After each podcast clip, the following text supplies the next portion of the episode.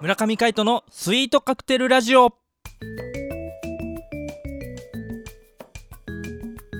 スイートカクテルラジオ始まりましたこの番組はミュージシャンの村上海人とデザイナーの馬場翔一が音楽とデザイン時々何かについて語り合っていくトーク番組ですこの番組へのご意見ご感想などはメールまたはツイッターの公式アカウントよりツイートメッセージなどでお送りくださいリスナーの皆様からのご連絡お待ちしておりますお待ちしておりますということでパーソナリティはミュージシャンの村上海人とデザイナーの馬場翔一でお届けしますよろしくお願いいたしますお願イエイということで、えー週の終わり金曜日今日はピックアップフライデーをお届けしたいとそ思ういでますすね早速いっちゃいましょだけどちょっと趣向を変えたいと思うんですよねうほうほうどのように超自己満足企画だったピックアップフライデーをはいさらに超自己満足企画にしていきたいな輪とをかけていくのそう ほうほういや我々あの月曜日にねあの横浜アートマンデーっていう企画をやってるじゃないですか、うんうんで横浜にちなんだそのトークなんだけど肝心な地元地元言ってるけど自分たちの生まれ育ったん本物のふるさとほう杉田について語ってないんじゃないかと確かにそうですね思いましてはいピックアップ杉田おおピックアどうッすプかすぎたいいねそうしましょまあピックアップフライデーならぬピックアップスキータ、う、うんううん、ん、やっていきましょうじやっゃていきたいと思っておりますあ、うんうん、説明文はカットカット カットすんのね、カットしないうん、聞いて楽しいかどうか杉田民だけは確実に楽しいかどうかも保証しないぐらいかな もう面白しないカットしましょう はい、ということでですね、はいえー今週からピックアップフライデー、えー杉田について話していきたいと思います。はいよしやっていきましょう、はい、なんでそういう経緯になったかっていうと、うんうんえー先週ですねあのゲストトークの時に、あのー金八屋にねついて、あそうですね金沢文庫のソウルフードですかはい、話したんですけどまあ金沢文庫話すんだったら杉田も話したいよねっていうあそうね、経緯にうんうん、なって、うんしかもラーメンというねソウルフードはあじゃあ杉田についてのソウルフードも絡めていこうじゃないかと。そうねというところで何から話したいのじゃあそのソウルフードは僕個人的に言っていいっすかいいよいいよいいよ僕個人的には前回杉田屋が好きと、うんえー言わせていただいたんですけどうん有名だもんねもう一つあってですねうんうん杉田といえばやっぱり外せないのが赤ひげ赤ひげね一度はなくなったんだよね赤ひげってそう最初ねなくなったんだけどまたね復活していやー今はねソウルフードですよ本当にあれは俺でも赤ひげはね、あのリニューアルというかまた新たに始めてから一はい回も行ってないよ、マジでうん、ドラゴンラーメンの時は行ったかな、はいはいはい、うんでもあれってプララの中にあった時でしょそうそうそうそうそうそう今満州圏満州圏になったよねうん満州圏もたまに行くうんうんけどやっぱり赤ひげねあの中原のあたりねうんうんあの酒の鈍器があるあたりわかるあのー、あれでしょもつもつもつ肉店ね肉店のそうそうそうそう隣というかね、ううんんうんそうだよねそうそうそうそうもつ肉店もねうんよく行くんすよあうまいよねああうのまいんすおよっちゃんがまたねいい味出してるよねもうね怒られまくってますからね僕 マジで怒られるとうん「お前とりあえずレバー食っとけ」 って言ってレバー出されるから問答無用で出されるんだよでお金払うんでしょそう当たり前じゃん とりあえずお前これ食っとけって言ってバーンって出されて大丈夫大丈夫あそこのあの店長さん意外に優しいからそう優しいんでねそうそうそうそそううそうあそこ三例なんだよね三礼あのホッピーがさ、うんなんていうのあのグラスが冷えててまず、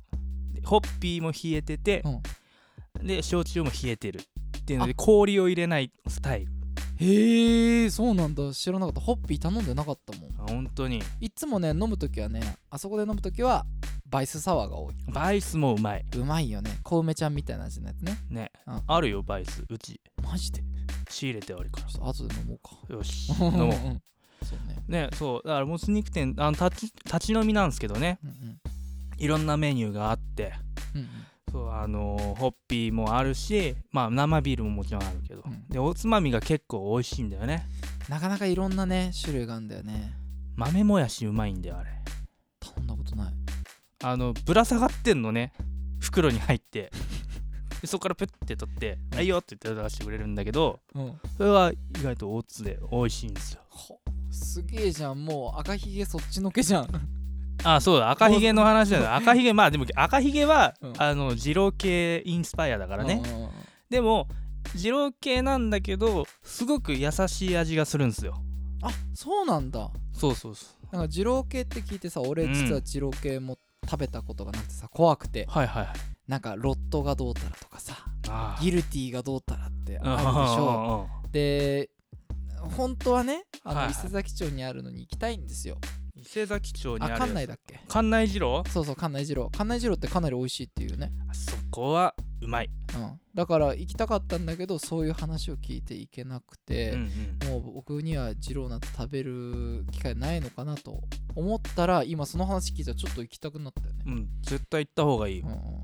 赤ひげ、赤ひげ うん、杉田民だったら絶対通っておかなければいけない道かもしれないそんなにいやあそこはねいや、うん別に野菜とかがうん多かったら少なくもできるからへえ言えば絶対し,、てくれるから最初は小盛りとかで頼んだらいいのじゃそん自信がなければあ、うんうん、普通のラーメンだとあの麺が 300g 入ってくるから300って中盛り以普上通のラーメンの倍ぐらい大盛りだ大二玉盛りかな、うん、いはあきついねやでもペロッといけるペロッといけるほうほうほうほういけるいけるちょっと食べたいな今度食べに行こぜひぜひううん赤ひげね赤ひげはね我々あの杉田のミュージシャン界隈でも有名ですからね へえそうなんだいやでもですよはい杉田といったらやっぱり僕個人的にはですねはいやっぱりバーグですよスタミナカレーの出たバーググうんバーグはね有名だよねあ有名だねあの最近テレビでも出たそうでなんか「ヒルナンデス」でもまた特集されたねあら「とヒはルナンデス僕ら世代になっちゃうけどテレビチャンピオンでやっぱ有名になったのかな、そこは」あれテレビチャンピオン出てたの出てたよあそうなんうんだからそこも有名になるきっかけだったと思うもちろんもともと美味しかったっていうのもあうるんけうど、んうんでも僕なんか知ったのは前の本店が何ですか「ラビスタ」の中入る前の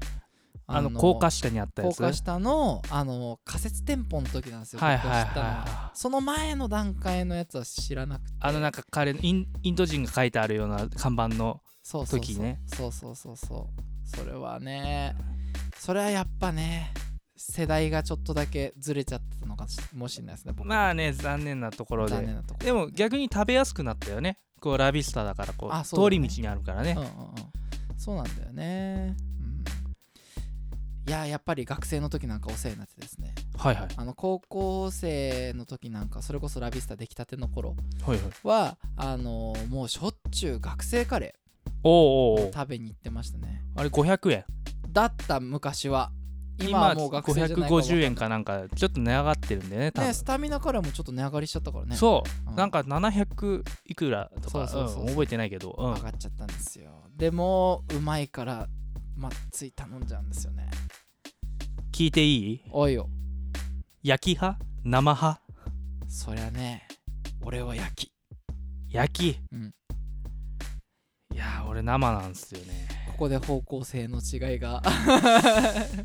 いやもちろん焼きも好きなんだけどなんかやっぱあそこで食べると生がいいそうなんかねみんな生がいいって言うんだよなんなんですかねあれはあーなんなんだろうね俺がね実はうね、ん外食で生卵をあんま頼まないってのもあるのかもしれはいはいない、はうん、だからねちょっと今度チャレンジしてみるわい焼きもね美味しいんだよ俺、うんもう両両方好きだけどううんん、なんかねあのー焼きだと要は黄身がその卵の黄身ね、うんがそこまで絡まないんだよね絡まないねうんうんそうだから卵単品を楽しむならそっちの方がいいうんうんでも生卵の方がこうカレーによく馴染むから、うんうんうん、味の変化が楽しめるんだよねそうねまろやかにしたりとかできるもんねそうそうそうそうそういう意味ではやっぱ生の方が人気があるかもしれないですよねそうかもしれないじゃあうん俺はもしかしたらパンチの効いたあのそのままの味が好きなのかもしかもしれない、れない、うん、それはそれで美味しいからうね、ん、うまいんだよねあの生姜焼きがねねバーンと乗っかってニンニクががっつり効いたカレーの中にそあーもう食べたくなってくるう、ねもうバーグ最高だねうんバーグ、えーでスタミナカレー大盛りカレー増量ああもう完璧だね肉増量完璧です完全に太るけどねまあね毎日食ってたらやばいよねやばいねうんうんいやーもう杉田のソウルフードって言ったら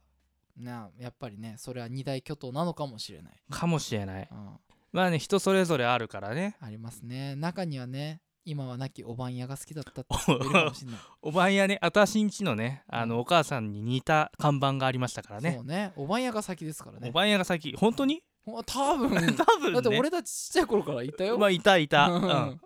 おばんやなおばんや何かっつうとお好み焼き屋さんなんですよねそうですそうですあのそう杉田のプララの中にねねあったあっあたったんですよね一回だけ行ったことあるんだよな確か俺もね2回ぐらいしかそうそう実はそんなもんだよそうそうまあ子供の時からあると言ってもねもうないからねなんか大人が入るお店なのかなってちょっと思っちゃった、ね、そうそうそうそうなんかちょっとディープな感じがね、はい、でもあそこでもんじゃやったりとかお好み焼きやった覚えがありますねうんいや今あったら行きたかったけどね行きたかったな復活期待してますはい期待してますというところでこん今後も発掘していきたいと思いますミュージシャンの村上海人とデザイナーの馬場翔一でお届けしましたまた会いましょうバイバイ